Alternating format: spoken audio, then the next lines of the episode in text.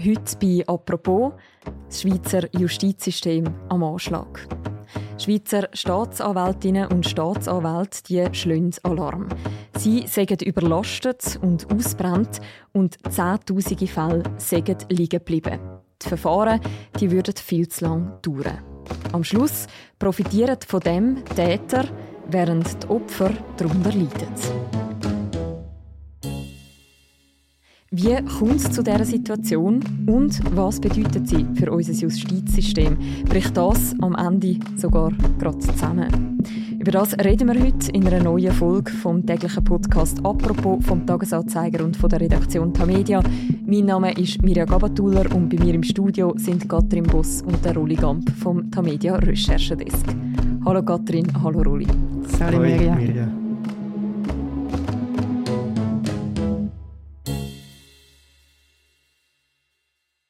Roli, ihr schreibt ja in eurem Artikel, dass die Schweizer Justiz vor dem Kollaps steche, wenn jetzt nichts passiere. Was bedeutet der Kollaps genau? Was meint ihr mit dem? Ja, also es ist uns aufgefallen, wo wir die Jahresbericht gelesen haben von den kantonalen Staatsanwaltschaften, wo jetzt nicht besonders mitreißend sind im Normalfall, aber äh, da es wirklich sehr dramatisch stöhnt. Also die Rede ist da von Burnouts von den Staatsanwältinnen und Staatsanwälten. Sie sagen ausbrennt, überlastet und auf das aber haben wir dann eigentlich mal eine Umfrage gemacht in allen Kantonen ähm, für die Zahlen und gesehen, einfach, da kommt eine wahnsinnige Menge an Fällen rein. Also das sind weit über eine halbe Million, die da im Jahr neu muss bearbeitet werden. Und das heißt dann hinten raus, dass einfach immer mehr Fälle liegen bleiben. Das sind jetzt Ende 2022 über 100.000 Verfahren, die offen geblieben sind. Und am Schluss sieht man dann, oder haben wir auch gesehen, dass diese Verfahren durch das einfach immer länger dauern. Und das ist aus verschiedenen Gründen problematisch. Jetzt könnte man ja, ich sage es ein bisschen zugespitzt, einfach sagen, ja, Behörden, die wollen ja notorisch quasi immer gerne mehr Mittel, die möchten finanziell besser gestellt sein. Ist jetzt das, was wir hier erleben, mehr als sagen wir, so ein die üblichen Beschwerden über zu wenig Mittel?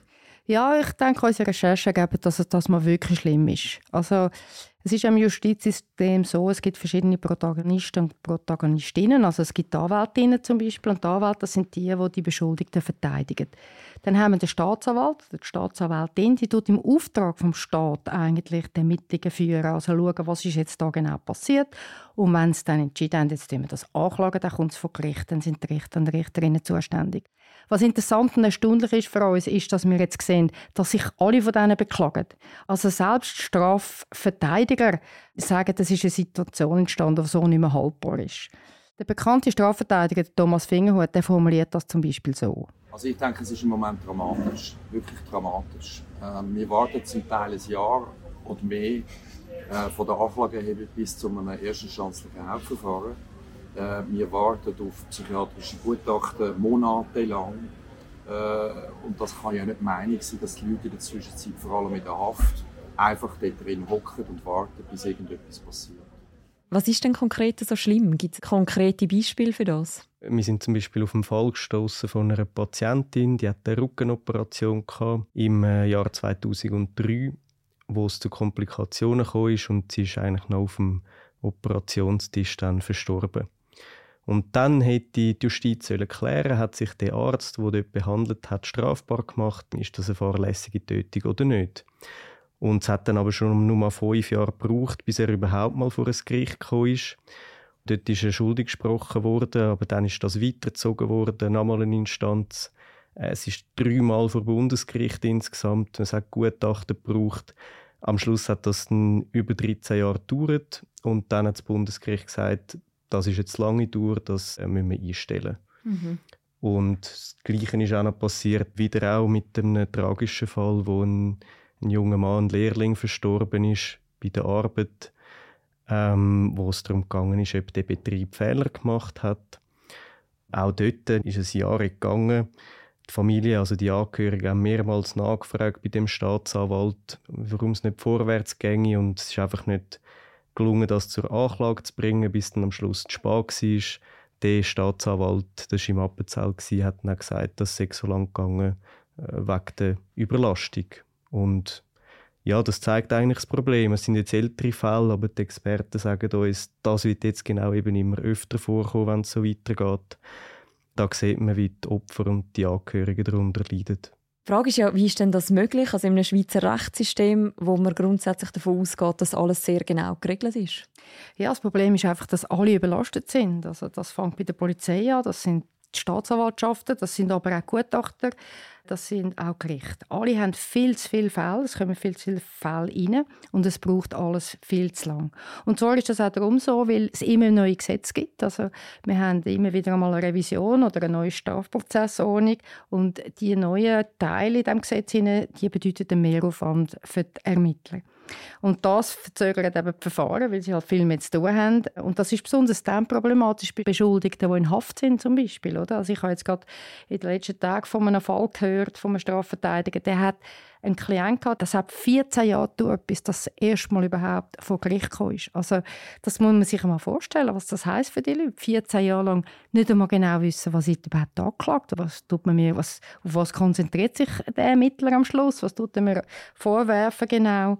Und das sind einfach dann, äh, wie soll ich sagen, verheerende Situationen für die, weil man muss, wie gesagt, für die Opfer ist es schlimm, aber man muss schon auch schauen, wie es für die Beschuldigten ist. Mhm, das ist die Sicht der Beschuldigten. Was bedeutet es denn für die Opfer? Ja, für die Opfer heisst es, dass sie sehr, sehr lange nicht abschliessen mit dem Fall. Also vielleicht zum ein Sexualdelikt nimmt das Beispiel, dort muss man dann aussagen, wenn man eine Anzeige gemacht hat, je nachdem.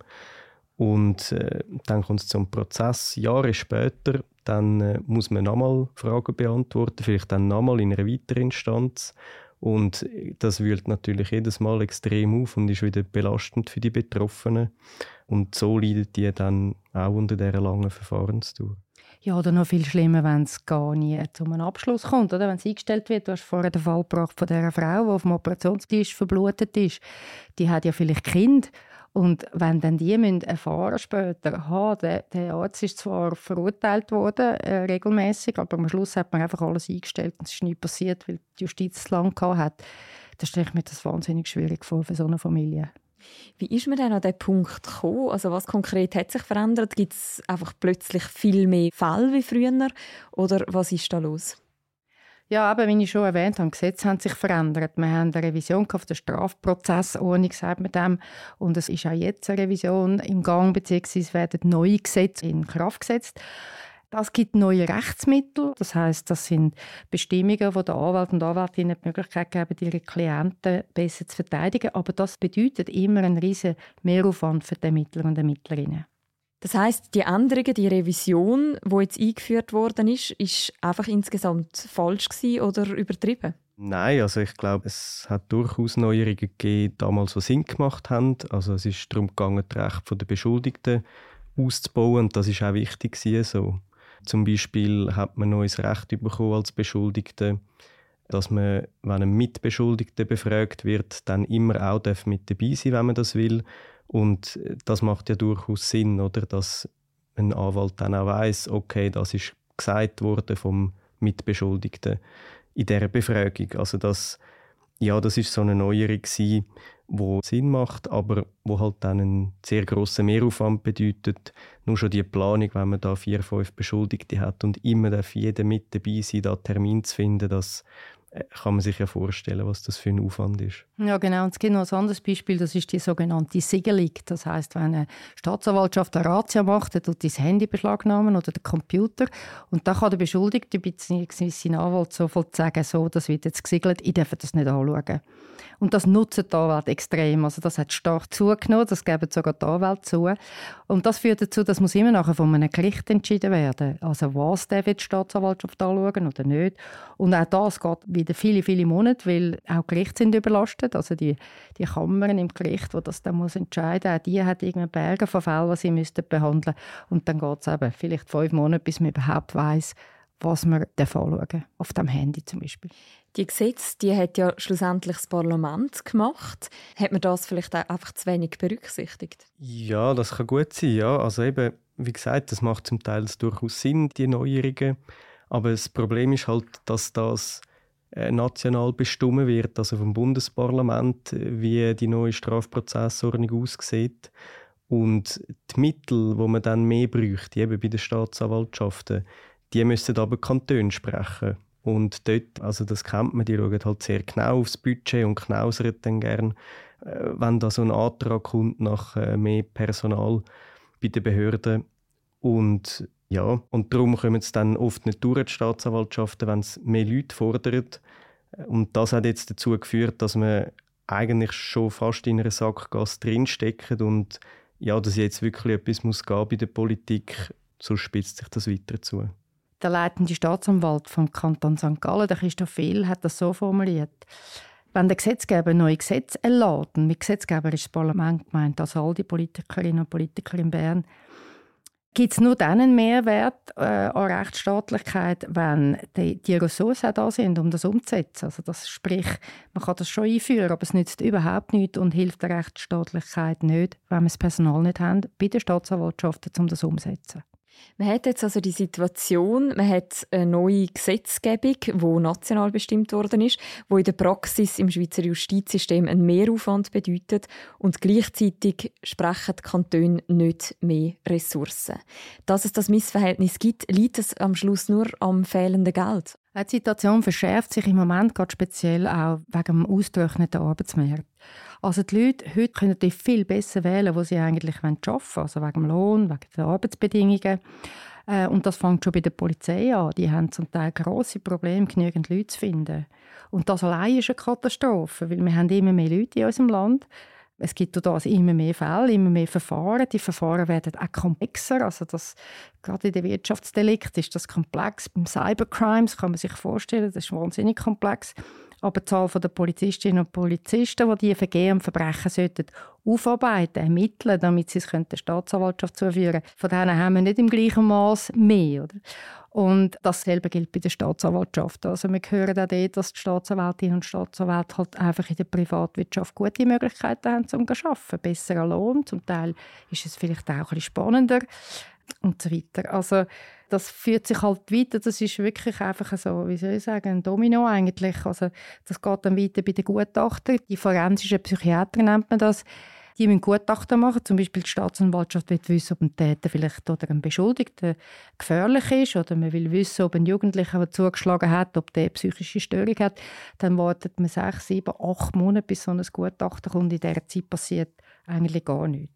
Dann auch Gerichte, ich habe es vorher schon mal erwähnt, die müssen all die 100'000 Beschwerden müssen die behandeln, sind verstopft und darum geht es dann dort auch acht Monate bis irgendetwas passiert. Und man muss einfach wissen, bei all diesen Verzögerungen und so, da geht es um Beschuldigte, die zum Teil in Haft sind oder wie wir vorher gesagt haben, um Opfer, die dringend warten darauf, dass endlich etwas passiert, dass sie eine Klarheit haben, was in ihrem Fall, wo sie Schreckliches erlebt haben, wie es weitergeht. Was kann denn in dieser Situation gemacht werden, um das Schweizer Justizsystem wieder entlasten, um es vor einem Kollaps zu bewahren? Es ist interessant, dass in dieser Situation, dass die offensichtlich so dramatisch ist, dass sogar ein Strafverteidiger dafür plädiert, dass jetzt eine Lösung gesucht werden muss. Nämlich der Thomas Fingerhut. Er hat eine Idee, wie man jetzt das müsste angehen Meine Idee wäre eigentlich, dass es am gescheitsten wäre, man würde eine Gruppe von Strafverteidigern, eine Gruppe von Richtern und eine Gruppe von Staatsanwälten an den Tisch setzen.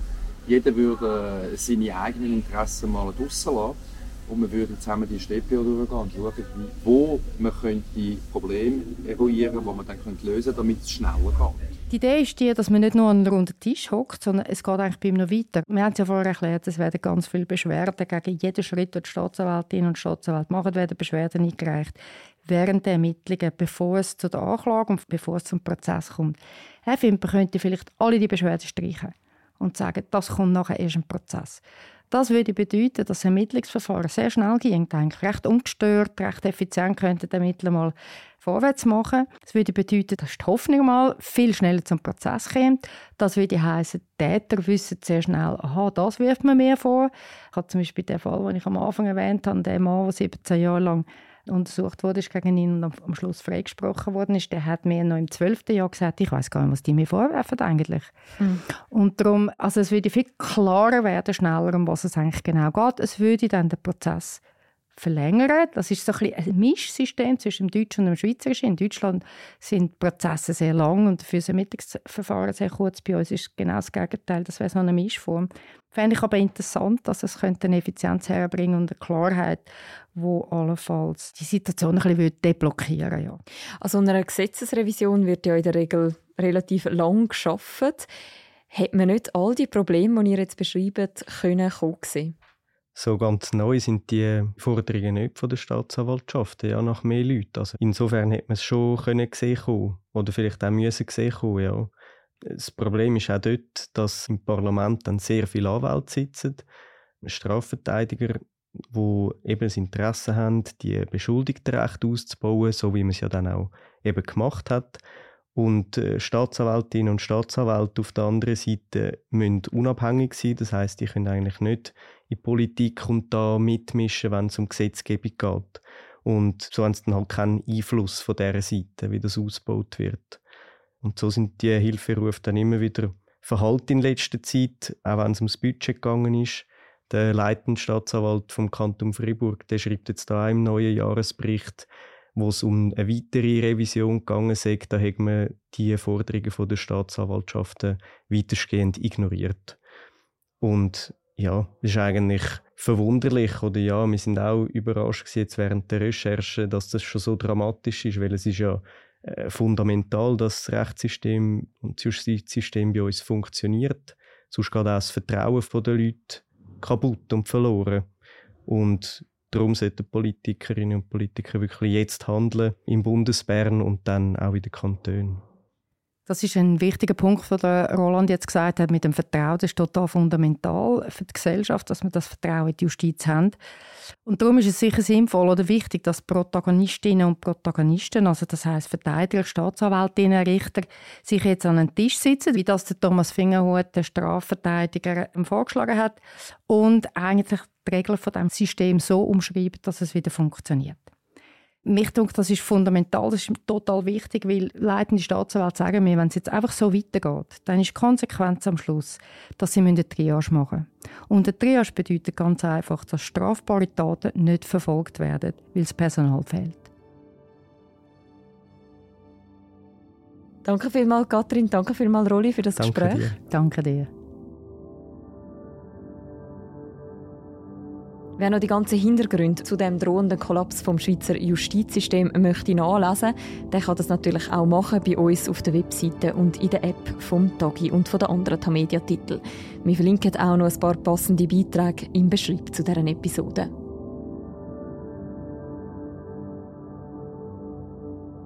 Und das war die heutige Folge vom Podcast «Apropos». Die nächste Folge von uns die hören ihr morgen wieder. Bis dann, macht's gut. Ciao miteinander.